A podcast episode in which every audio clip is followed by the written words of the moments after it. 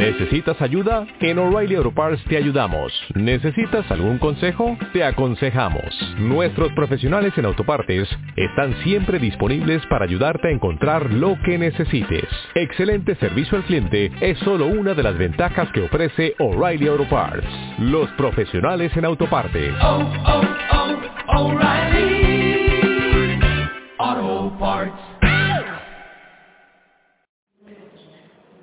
Comenzamos la palabra del Señor en la exposición de la palabra del Señor en el día de hoy. Estamos hablando de la iglesia verdadera, ¿verdad? Y hemos hablado de varias cosas, hemos hablado de algunas marcas, como que la iglesia verdadera tiene un vínculo fuertísimo con la palabra.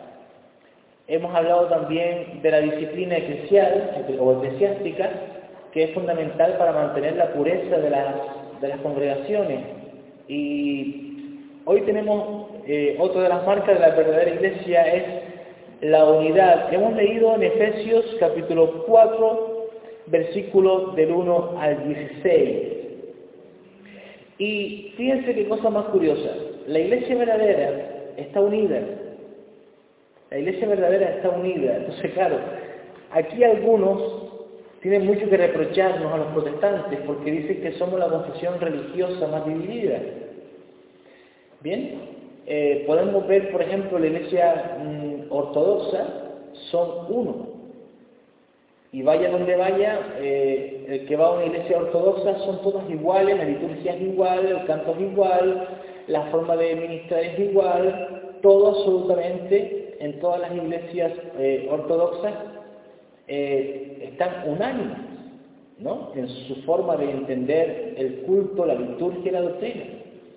Igualmente tenemos a la iglesia de Roma, que usted dice, un cura aquí es un cura en Pekín.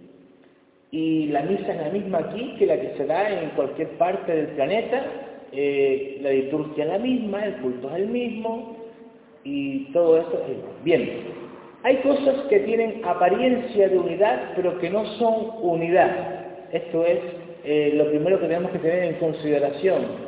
Y quiero citar una frase del reformador Juan Calvino cuando dijo, toda reunión fuera de la palabra, esto es importante, toda reunión que se haga fuera de la palabra no es una reunión de fieles, sino una conspiración de infieles. Entonces, aquello que parece una unidad de fieles ante Dios no es más que una conspiración de infieles. ¿Por qué? Porque han relegado la palabra, han rechazado la palabra y están unidos. Sí, están unidos, pero están unidos bajo el error. Están unidos en la mentira. Están unidos en herejías destructoras que les aleja de la verdad de Dios y del plan redentor de Dios y lo que es la salvación de Dios. Entonces, es una unidad ficticia, es una unidad digamos, mm, física, aparentemente todos están juntos en un mismo sitio, una misma liturgia, una liturgia que no se ajusta a la escritura, bajo una misma doctrina, pero una doctrina que no se ajusta a la escritura, entonces sí, pueden tener apariencia de unidad, pero en verdad no es la unidad que Dios eh, enseña en su palabra. Por eso les digo que hay cosas que parecen unidad, pero que no son unidad, o que son unidad, pero que en verdad, como decía Calvino, no es más que una conspiración de infieles, porque es una unidad fuera de los límites y de los establecimientos que Dios ha puesto en su palabra. Entonces, eso no es unidad. Bien, esto hay que entenderlo bien, porque si no lo entendemos así, hermanos, vamos a dejarnos llevar por la apariencia de unidad y entonces vamos a pensar que hay otros que están realmente muy unidos, muy unidos, y que hay otros que tienen la Biblia como autoridad, pero que están sumamente separados. Entonces, claro, depende de los conceptos que se tengan de unidad y de cuáles sean esos ensamblajes de unidad, ¿no? Por eso les digo, si están unidos bajo dogmas humanos, si están unidos bajo tradiciones humanas, ya esa unidad es una unidad que no cuenta para Dios. Hay muchas denominaciones y confesiones religiosas en el mundo ya no solamente em, eh, cristianas, sino además no cristianas, ¿no? Y la palabra de Dios nos enseña que la iglesia verdadera es una sola. Es decir, eh, la iglesia que se va con el Señor es una. No se van a ir 20 iglesias. El Señor no tiene 20 iglesias. O como enseña el dispensacionalismo, que Dios tiene dos pueblos. Al decir que Dios tiene dos pueblos es como si Dios fuese un polígamo, tiene dos esposas. Eso es una blasfemia. La palabra de Dios en Efesios 2 nos enseña que de judíos y gentiles y de ambos pueblos hizo un pueblo solo, el pueblo de Dios es uno. Y la Santa Iglesia de Universal es una, creemos en una, una Santa Iglesia Universal. Y esta iglesia está compuesta por todos los elegidos de Dios de todos los tiempos, desde el principio de la creación, considerando que, eh, según las palabras de Cristo, Abel fue el primer justo, dice, el primer justo. Bien, pues desde ahí hasta el último que sea elegido, que no sabemos quién será, esa es la iglesia del Señor. Ahora bien, hay muchas confesiones, muchas denominaciones, cuáles son verdaderas, cuáles son falsas. Hay un pasaje que les invito a leer que nos habla un poco acerca de esto en Cantares capítulo 6 y versículos del 8 al 9. Cantares capítulo 6 y versículo del 8 al 9. Nos habla de Salomón. Ustedes saben que Salomón era un poco bastante promiscuo, ¿no? y Dios eh, advertía a los reyes de Israel que cuidado con casarse con mujeres paganas porque es una forma de adulterar. El creyente se debe de casar con una creyente y una creyente se debe de casar con un creyente. No hacerlo así es cometer adulterio. Es cometer adulterio, es mezclar lo santo con lo inmundo, lo santo con lo profano, la luz con las tinieblas. ¿Qué comunión hay entre la luz y las tinieblas? ¿Qué acuerdo hay entre Cristo y Belial? O sea, no, tiene nada que ver. Pero Salomón tuvo ciertamente muchas mujeres. Pero a pesar de sus pecados y a pesar de todo, no podemos negar que Dios lo inspiró para traer ciertos relatos de la Escritura en la que se nos revelan cosas que Mm, a pesar de su maldad, a pesar de su pecado, Dios preservó su palabra para que llegase a nosotros en el día de hoy. Y entre todas las cosas que escribió Salomón está el cantar de los cantares. Aquí tenemos el capítulo 6, versículos del 8 al 9, donde dice, 70 son las reinas. Fíjense si este hombre se casó con muchas mujeres. Y 80 las concubinas. Y las doncellas sin número. Dice, pero una, pero una es la paloma mía, la perfecta mía, es la única de su madre, la escogida, la escogida de la que dio a luz. La vieron las doncellas y la llamaron bienaventurada, las reinas y las concubinas y la alabaron. Esto nos puede traer una forma de ilustración a lo que es, eh, para que entendamos, la iglesia contemporánea. ¿Cuántas iglesias hay? ¿Cuántas denominaciones hay? ¿Cuántas confesiones hay? ¿70? ¿80? Pero el Señor dice, a pesar de todas las denominaciones que haya, o de todas las confesiones religiosas que haya, dice, una es la mía. Una es la mía. La paloma mía, la perfecta mía, la escogida, dice. Una es la escogida. La iglesia que se va con el Señor es una. ¿Bien? Ahora bien, esta iglesia que se va con el Señor no está ubicada en ningún sitio en concreto, ni tiene un nombre específico en concreto, porque dentro de diferentes denominaciones y de diferentes eh, confesiones religiosas hay elegidos.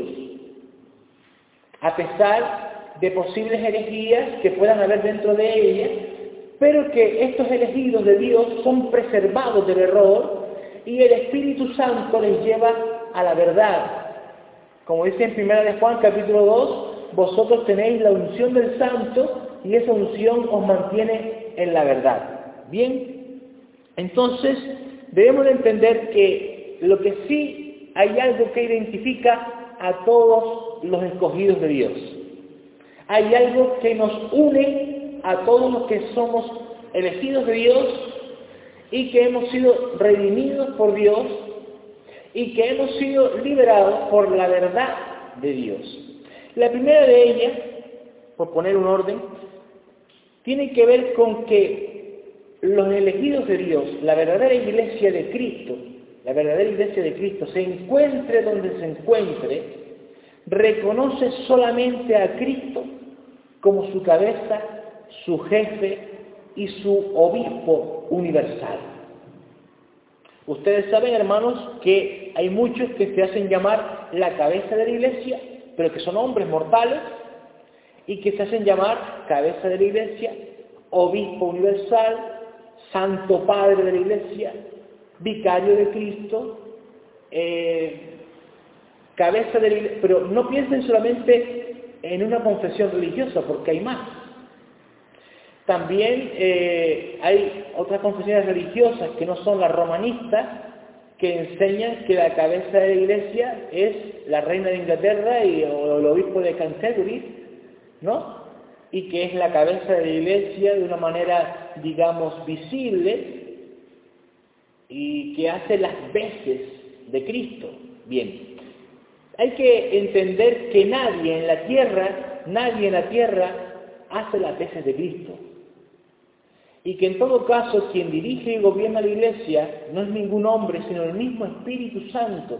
Jesús dijo, me voy, pero no os dejaré huérfano, os enviaré un papa. No dice nada de eso. Enviaré al Espíritu Santo.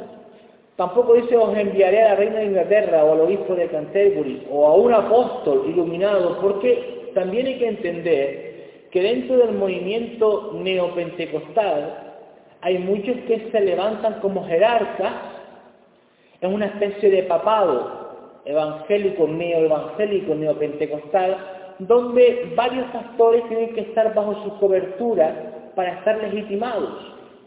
Y ellos piensan, no, no, tengo que eh, sujetarme a un apóstol. Esto es una herejía nueva y hay que llamarlo por su nombre, herejía.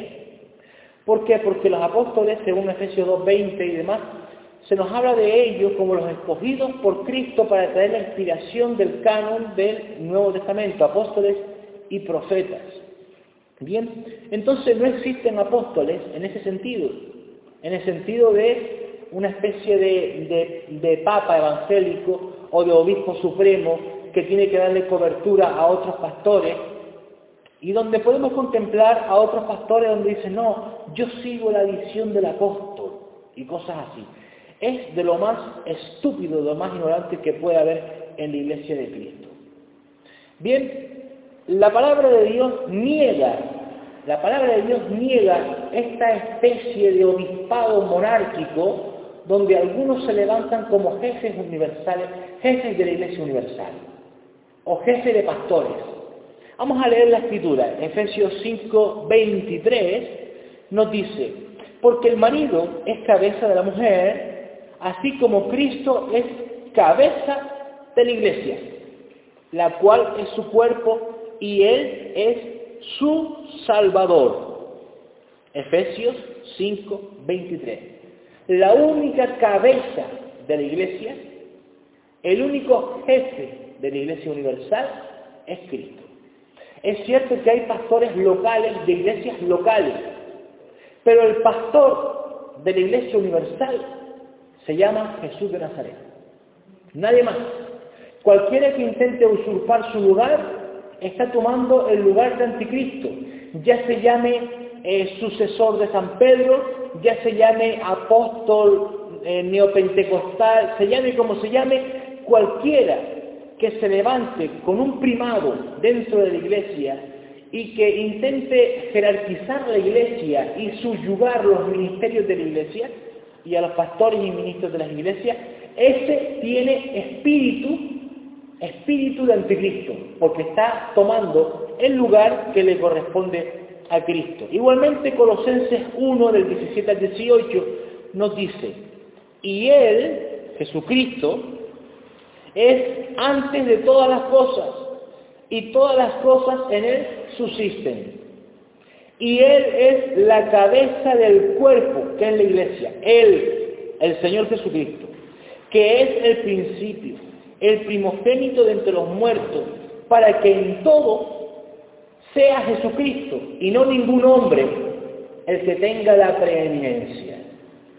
Entonces la preeminencia de la iglesia, el primado de la iglesia, la roca sobre la cual descansa la iglesia, es aquella roca que dijo Moisés desde el Antiguo Testamento, la roca inconmovible de los siglos, y que aparece luego en el nuevo pacto y que dice, esta es la piedra que ha sido desechada por los edificadores, por los constructores, se llama Jesús de Nazaret, ha sido desechada, pero que sin embargo para Dios el Padre es la piedra escogida y preciosa cabeza de ángulo sobre la cual descansa todo el peso del edificio que es la iglesia del Dios vivo. También en 1 de Pedro capítulo 2, 25 nos habla de Cristo como el pastor y obispo de nuestras almas a nivel de lo que es la iglesia universal. Hay pastores humanos que rigen, gobiernan y alimentan las iglesias locales bajo el plan y el propósito de Dios, tal y como aparece en Jeremías capítulo 3, versículo 15. Dios dice en su palabra, levantaré pastores con ciencia, conocimiento e inteligencia de mi palabra para que os guíen, para que guíen a mi pueblo. Pero son pastores en plural pastores de iglesias locales. Ahora bien, el pastor de la iglesia universal, de la iglesia universal es uno solo, y es Cristo. Y nadie puede tomar su lugar, ni hacer la veces de Cristo, ni, tomarse la prerrogativa de decir que es el representante o vicario de Cristo, porque eso no aparece en ningún lugar de la. Entonces aquí vemos en Primera de Pedro, capítulo 2, versículo 25, que nos dice, porque vosotros erais como ovejas descarriadas. ¿Mm? Cada uno de nosotros éramos ovejas sin rumbo, como dice en Efesios capítulo 2, vivíamos sin Dios y sin esperanza en el mundo, pero el buen pastor nos llamó. Y dice, y las ovejas que son mías escuchan mi voz y me siguen. No dice todas, sino las que son suyas. Los lobos no escuchan al pastor, solamente las ovejas y las que son suyas. Y dice en este capítulo 2.25 de Primera de Pedro, porque vosotros erais como ovejas descarriadas, pero ahora habéis vuelto a quién? Al pastor y obispo de vuestras almas. Y el apóstol Pedro nos dice, habéis, vuelto a mí, que soy el Papa, y que soy vuestro obispo y pastor universal. No. El apóstol Pedro está señalando a Jesucristo diciendo, habéis vuelto a Él, a Él, a Cristo, que es el pastor universal y el obispo universal de todas y cada una de vuestras almas. En el capítulo 5, el apóstol Pedro se dirige a los ancianos y pastores de las iglesias. Y les dice que deben de, dirigir a la iglesia de una manera ejemplar, que no lo hagan por dinero, que no lo hagan por ganancia, sino voluntariamente, según la gracia de Dios, etcétera, etcétera, con buen ánimo, no por obligación. Y haciendo este trabajo, dice, seréis recompensados. ¿Por quién? Si leemos en el capítulo 5, en el versículo 4 de Primera de Pedro, leemos que el Señor nos está hablando aquí a través del apóstol Pedro, inspirado por el Espíritu Santo, diciendo que Cristo aparecerá. Cristo se va a manifestar de nuevo y todos le veremos. Todo ojo le verá. Y dice el versículo, el texto dice, cuando aparezca el príncipe de los pastores. La traducción más correcta sería el pastor principal. ¿Eh? en el texto griego sería archipoimen, archipoimen, o sea, el archi, archi significa el jefe. Ustedes no han escuchado nunca eso del archipreste de Ita o archi significa el jefe. ¿eh? Bien, el jefe de los pastores, el pastor principal, Digo para que no nos confundamos en el sentido de príncipe, pensando que hay alguien por encima de él en calidad de rey, para que no nos confundamos, lo digo para, eso, para que no nos confundamos. Entonces dice príncipe, pero aquí el concepto de príncipe significa el pastor principal, el que tiene la preeminencia, el que tiene el primado. Eh, yo no sé si alguno de ustedes tiene otra versión que no sea la de 60 y que diga el primero o algo, algo parecido. Es en primera de Pedro 5.4. El principal, el pastor principal. Cuando aparezca el pastor principal, ¿qué hará con todos esos presbíteros que han cuidado el rebaño de Dios? ¿Qué hará?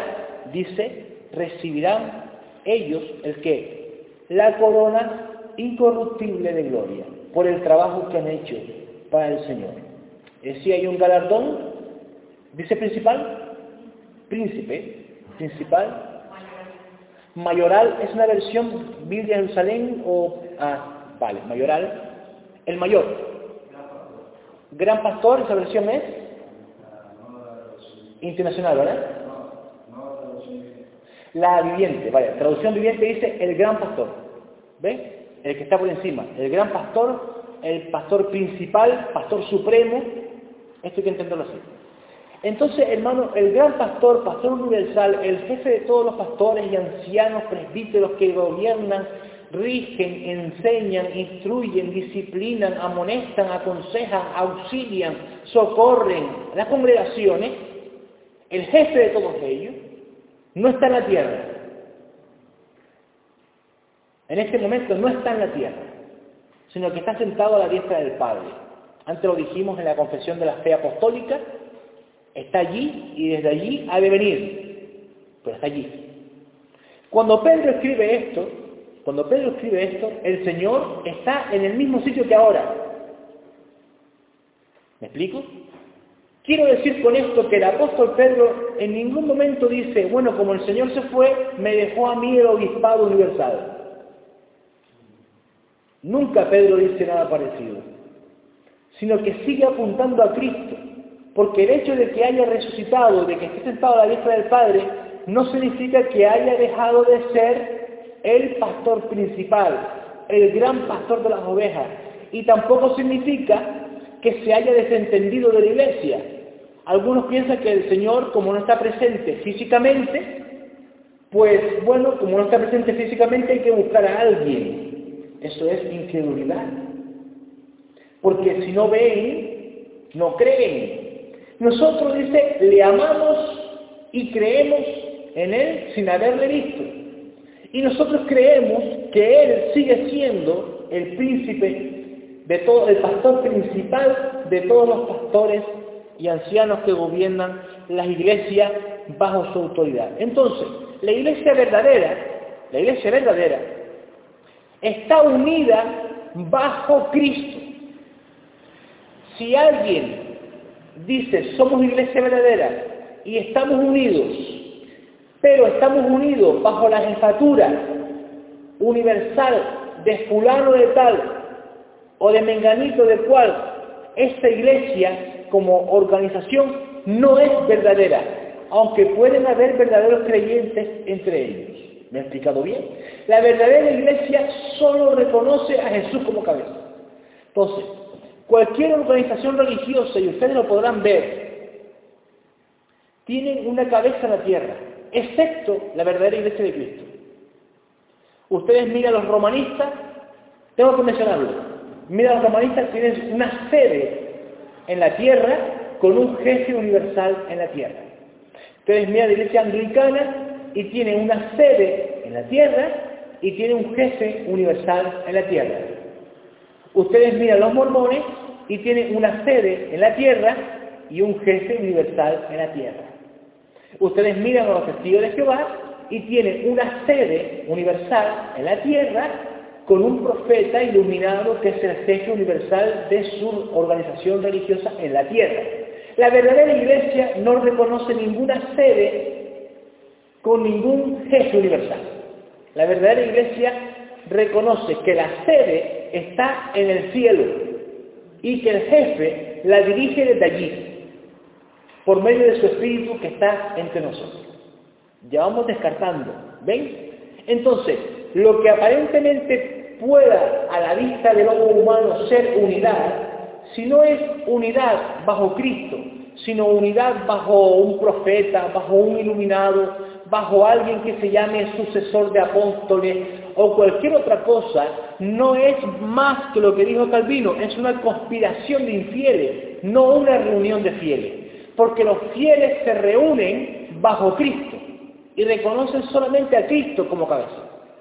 Segundo punto, la verdadera iglesia reconoce en Cristo, en Cristo a su único Salvador, mediador e intercesor.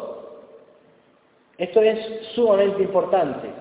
Iremos desarrollándolo, el tema. La iglesia cristiana verdadera se mantiene unida reconociendo a Cristo como su único Salvador, Redentor y Mediador. Para la verdadera iglesia, para la verdadera iglesia nunca ha habido, ni hay, corredentores, ni corredentora. ¿Han escuchado algo por ahí, no? Tampoco existe cointercesores que interceden a Cristo para que Cristo le ruega al Padre, sino que reconoce solamente a Cristo. Esto es importantísimo, es uno de los lemas de la reforma protestante, solo Cristo, ¿cierto? En Hechos capítulo 4, versículo 11 al 12 dice, este es Jesús, y lo dice Pedro, y Pedro señala a Jesús como la piedra. Es curioso que sea que quien más hable de Jesús como la piedra sea Pedro. Parece que Dios lo puso así para combatir las herejías de los romanistas. Y dice, este Jesús es la piedra rechazada por vosotros, los constructores, los edificadores, la cual ha venido a ser cabeza del ángulo. Y añade en el versículo 2.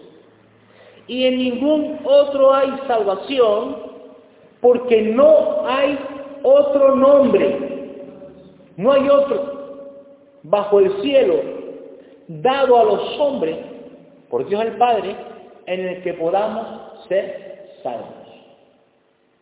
Entonces la invocación a cualquier santo que difunto, la invocación a cualquier santo que esté muerto, la invocación a cualquier otra persona que no sea Cristo, es una blasfemia y es una abominable idolatría y una señal de que esa persona está profesando una religión falsa. Una religión falsa. ¿Por qué? Y es importante decir esto. No solamente nos dice que es Cristo, sino que nos dice que es solamente Cristo. Porque ustedes saben que hay iglesias que dicen, no, no, verdaderamente la salvación está en Cristo. Pero además de Cristo, podemos recurrir a la ayuda de San Pedro, de San Pablo, de Santa Rita, de San no sé qué, de la Virgen María, etcétera, etcétera, etcétera. Entonces Cristo viene a ser como uno más de un grupo de salvadores o un grupo de intercesores ante el Padre. Todo esto es una mentira y no hay ni un solo versículo en la Biblia que demuestre que eso es verdad. Solamente Jesús es Salvador y además solamente Jesús es Redentor. No hay corredentores ni corredentoras. Si leemos en Colosenses capítulo 1, versículo del 12 al 14. Colosenses capítulo 1, versículo del 12 al 14.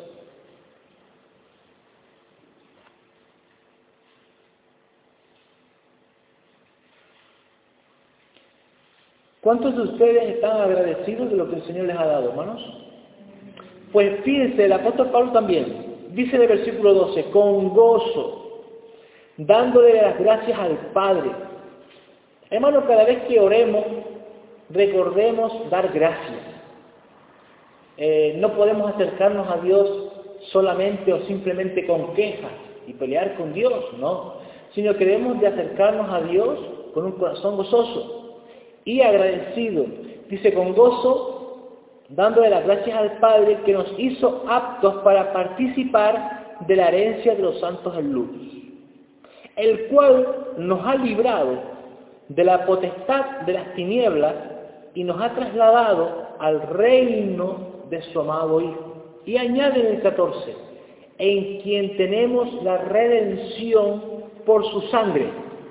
¿Y qué más? El perdón de los pecados. Bien, solamente en Cristo. Porque Cristo fue el que murió. Cristo fue crucificado. Nadie más, nadie más ha sido crucificado en tu lugar. Nadie más ha recibido sobre su cuerpo y su alma la ira de Dios para que no cayera sobre ti. Nadie más, sino solamente Cristo. Solamente Cristo derramó su sangre inocente para redimirnos, para comprarnos, para que seamos el pueblo de Dios y participantes del reino del Mesías. En Él y solamente en Él tenemos que redención. Entonces no hay corredentores. Lo que tenemos es un solo redentor. No hay corredentores ni corredentoras. También leemos en Romanos 8:34 ¿qué nos dice? Romanos 8, seguro que a, todos ustedes les encanta Romanos 8, ¿verdad? está lleno de, esperanza, un capítulo que está lleno de esperanza, especialmente cuando nos dice que nada puede separar del amor de Dios en Cristo. Pues dice aquí en el versículo 34, ¿quién es el que condenará? Cristo es el que murió. Dice, más aún, el que también resucitó y el que además, está hablando de todas las cosas que Cristo ha hecho es decir, murió, también resucitó para nosotros, pero además, después que resucitó, ascendió a los cielos. La Biblia no enseña la ascensión de nadie que no sea Cristo. Nadie ha ascendido al cielo, sino solamente Cristo. Solamente Cristo ha resucitado de entre los muertos y se ha sentado a la diestra del Padre con un cuerpo físico transformado y glorificado, solamente Cristo. Entonces, solamente Él está a la diestra de Dios. No existe la asunción o la ascensión de ninguna otra persona que no sea Cristo. Solamente Cristo fue resucitado, levantado de entre los muertos para sentarse a la diestra de la majestad de Dios en las alturas con una función, la de sacerdote, ¿verdad? Y dice que tiene una función como sacerdote. ¿Cuál es? intercede por nosotros. Entonces, no podemos recurrir a nadie que no sea Cristo para que interceda ante Dios, ante Dios en favor nuestro. Hay gente que enseña bajo el engaño del anticristo y bajo la tiranía del anticristo. Les han enseñado que hay que rogarle a algún santo difunto para que ese santo difunto, ya sea San Pedro, ya sea San Pablo, ya sea la Virgen María, ya sea tal, pues como Jesús y Dios nos tienen tanto odio y somos tan inaccesibles, pues ellos que son más buenos que Dios, convencen a Jesús para que Jesús convenza al Padre de que nos bendiga. Ese es el concepto que ha enseñado durante muchos siglos la iglesia apóstata. ¿Vale? Entonces lo que nos enseña la Biblia no es eso. Lo que nos enseña la Biblia es que tenemos un solo sacerdote. Y ese sacerdote es Cristo. Por eso las iglesias eh, cristianas reformadas, los ministros de culto no utilizan vestiduras sacerdotales. Eso también tienen que observarlo. Cuidado con aquellas iglesias donde los ministros de culto visten con vestiduras sacerdotales. Porque sobre la casa de Dios tenemos a un solo sacerdote, que es Cristo. Y solamente a través de Él nos allegamos a Dios para obtener el perdón. Solamente a través de Cristo.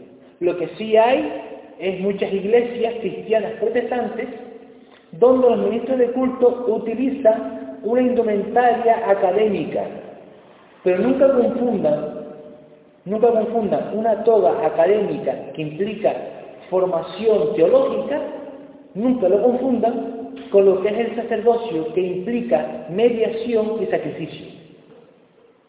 Esto es importante que lo entendamos también. ¿De acuerdo, hermanos?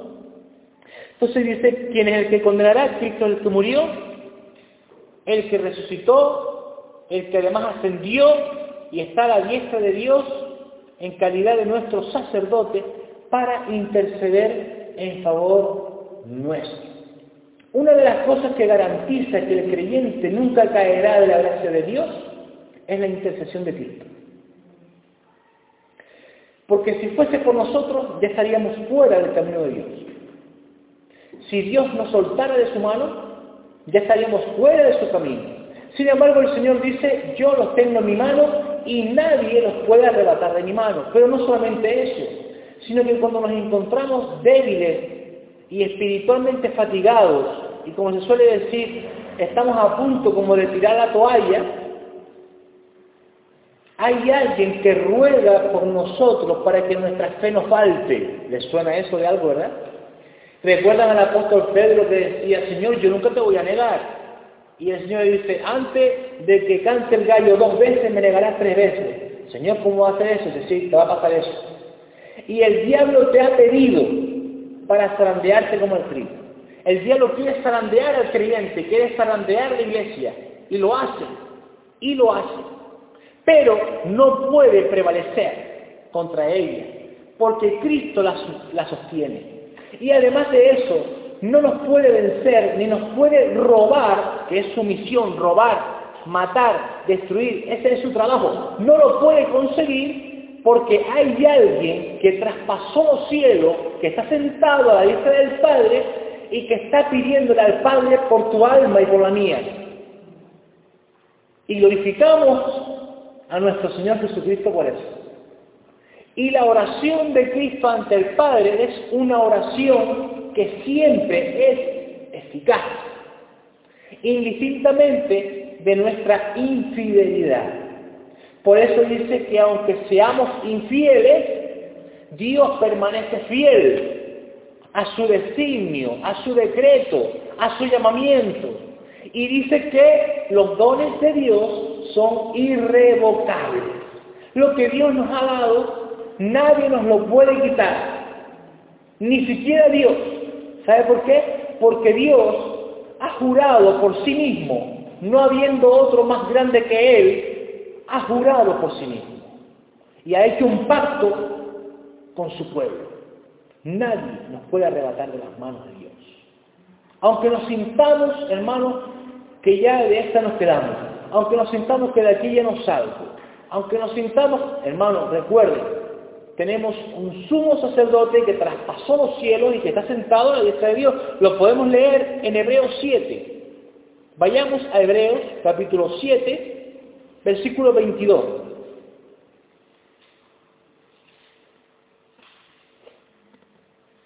Romanos 7, 22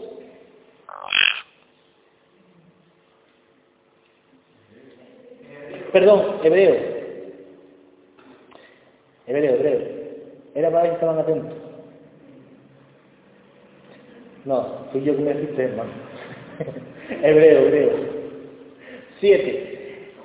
Del 22 al 25 dice, por tanto Jesús, hecho el fiador de un mejor pacto, hermano, este pacto necesitaba un fiador. ¿Por qué? Porque nosotros estábamos endeudados con Dios. Y claro, nosotros estamos en la lista de los morosos. ¿Por qué? Porque ¿quién le puede pagar a Dios el precio de la salvación de su alma? ¿Alguno de ustedes puede pagarle a Dios el precio de la salvación de su alma? Entonces Dios dice, estás condenado. ¿Por qué? Porque no me has pagado. Estás en deuda conmigo. Pero claro, luego aparece la balista, el fiador, y dice, no, yo pagué por él. Yo pagué por ella es el fiador del pacto. Entonces tenemos garantía de salvación, volvemos una vez más a hacer hincapié en esto. No por nosotros, sino porque alguien ha pagado por nosotros. Nosotros que éramos unos morosos, estábamos en el arnés, estábamos ahí en la lista de los morosos. ¿eh? Y lo que nos merecíamos es la prisión, las cadenas y las, los barrotes eternos, ¿no? el tormento eterno es lo, que merecíamos porque le hemos devuelto a Dios mal por bien. Porque ¿quién no ha sido infiel al Señor? ¿Quién se ha mantenido absolutamente fiel y absolutamente impoluto delante de Dios? Nadie. Pero Jesús sí cumplió con la ley, tentado en todo, pero nunca pecó. Y por causa de su justicia, Él dice, bueno Padre, Él no te ha pagado, ella no te ha pagado, es un moroso, está en deuda contigo, pero yo soy el fiador del pacto. Yo soy el fiador del pacto. Mira mi cruz, Padre, mira mi sangre inocente, derramada, yo pago por Él, yo pago por Él. Y alabamos al Señor por eso, ¿verdad, hermanos? Dice, tenemos el fiador. Y nos habla ahora un poco del antiguo pacto y de la administración de Dios en el antiguo pacto, diciendo, y los otros sacerdotes, hablando del sacerdocio de Aarón, llegaron a ser mucho. ¿Por qué? Porque se morían. Debido a que por la muerte no podían continuar. Pongamos por ejemplo a Aarón. ¿Por qué Aarón no fue el sacerdote eterno del pacto? Porque se puso viejo y se murió. Y luego entraron los hijos de Aarón, y luego los hijos de los hijos. Y ahí entra todo el sacerdocio arónico, el sacerdocio levítico, porque había una ley natural en que morían.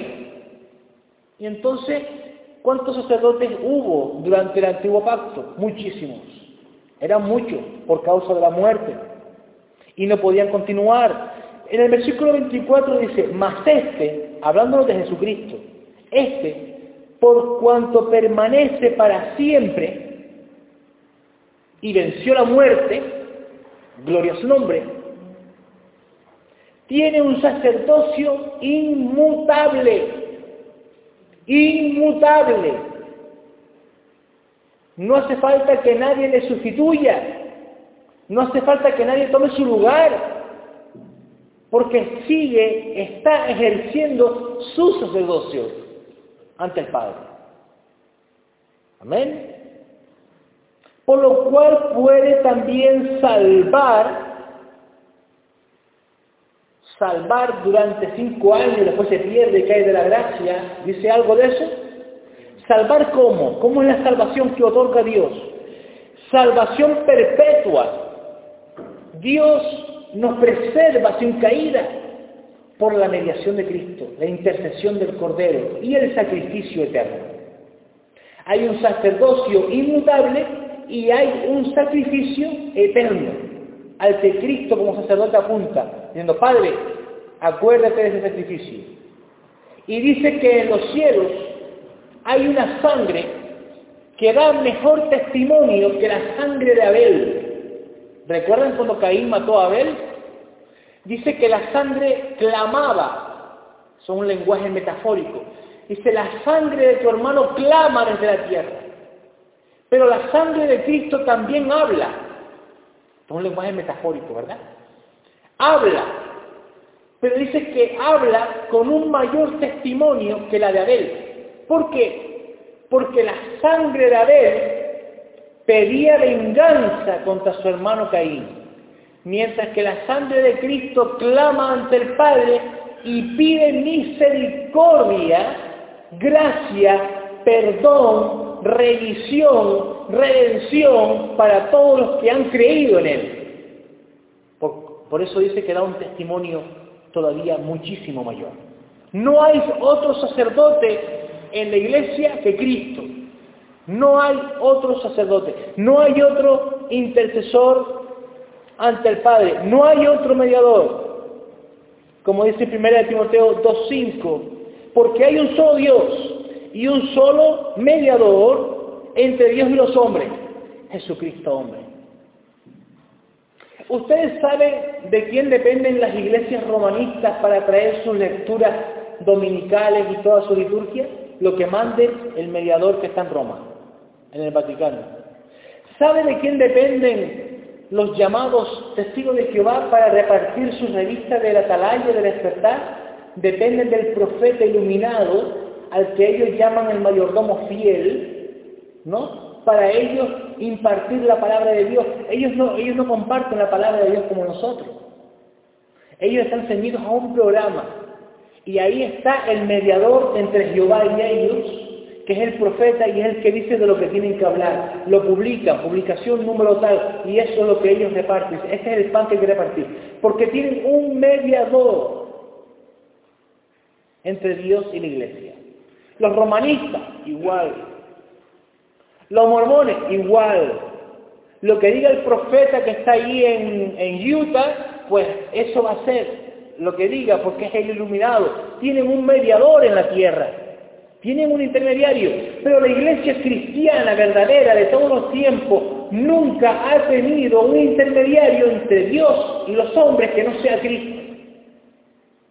Incluso eh, gran, la mayoría de ellos, por no decir todos, los que están dentro del romanismo, necesitan la mediación de un hombre para recibir el perdón. Necesitan la confesión auricular y acercarse al confesionario y decirle, he hecho esto, esto y esto, y luego aquel que está allí dentro, ¿no? Pues le dice, yo te asuelvo. ¿Quién eres tú para perdonar los pecados? En cierta ocasión los judíos fueron a apedrear a Jesús porque diciendo, ¿quién eres tú para perdonar los pecados? Solamente Dios puede perdonar los pecados. Lo que no sabían ellos es que Jesús era Emanuel, Dios con nosotros. Solo Cristo y solo a través de Cristo recibimos la remisión de los pecados. Por eso no necesitamos a ningún hombre para acercarnos a Dios. Bien, hermanos, hoy hemos hablado de algunos puntos, quiero dejar otros puntos para la próxima semana, Dios, Dios primero, y hemos hablado de que hay muchas denominaciones, hemos hablado de que aunque haya apariencia de unidad, hay unidades que son falsas porque no son bajo Cristo ni en la palabra de Cristo y a los que Calvino llamó conspiración de infieles.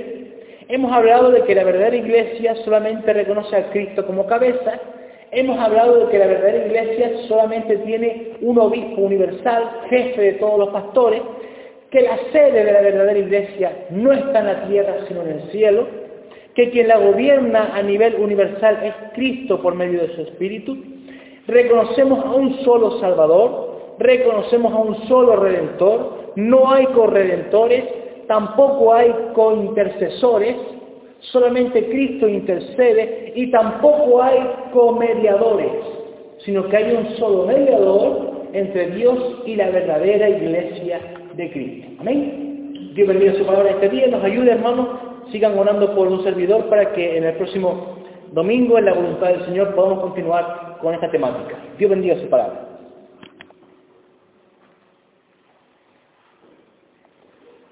Vamos a poner el pie, hermanos para orar.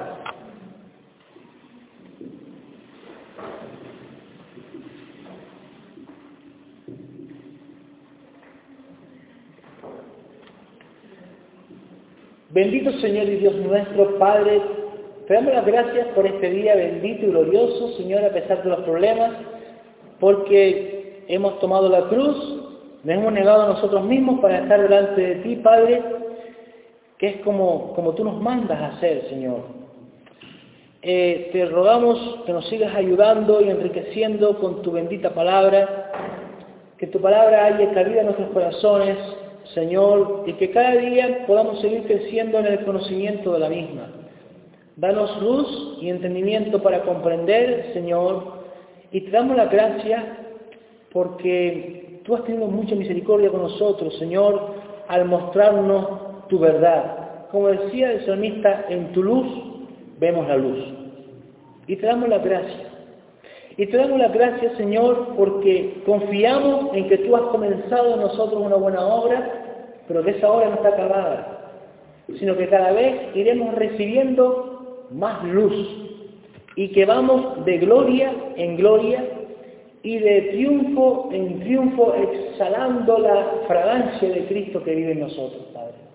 Ten misericordia de nosotros y danos amor por aquellos que no conocen de tu palabra, para que todo lo que estamos aprendiendo en tu casa, Señor, podamos compartirlo con los demás. Como decía el Señor, como dijo concretamente Spurgeon, un predicador, un evangelizador, no es más que un mendigo diciéndole a otro dónde encontró la comida. Ayúdanos a decirle a otros dónde está la comida. A decirle a otros dónde pueden hallar el pan de vida y dónde se habla palabra de vida. Porque no solo de pan físico vive el hombre, sino de todas palabras que proviene y que sale de la boca de Dios inspirado en la Escritura. Padre, que podamos invitar a otros a estos banquetes que disfrutamos nosotros de tu palabra. Extiende tu reino sobre este lugar, sobre nuestras familias, sobre toda la tierra, sobre todo el municipio, sobre toda la nación. Señor, derrama tu espíritu conforme al pacto sobre toda la carne. Esperamos en ti y en tus promesas, rogándote, Señor, que bendigas a tu pueblo, los protejas, los guardes, les des fortaleza a todos y cada uno de los aquí presentes, de los que no están, para enfrentar el día a día, Señor, sintiéndonos realmente lo que somos, más que vencedores por medio de Jesucristo. En su nombre te lo rogamos. Amén. amén. Vamos a cantar al Señor, hermanos. ¿Cómo Esta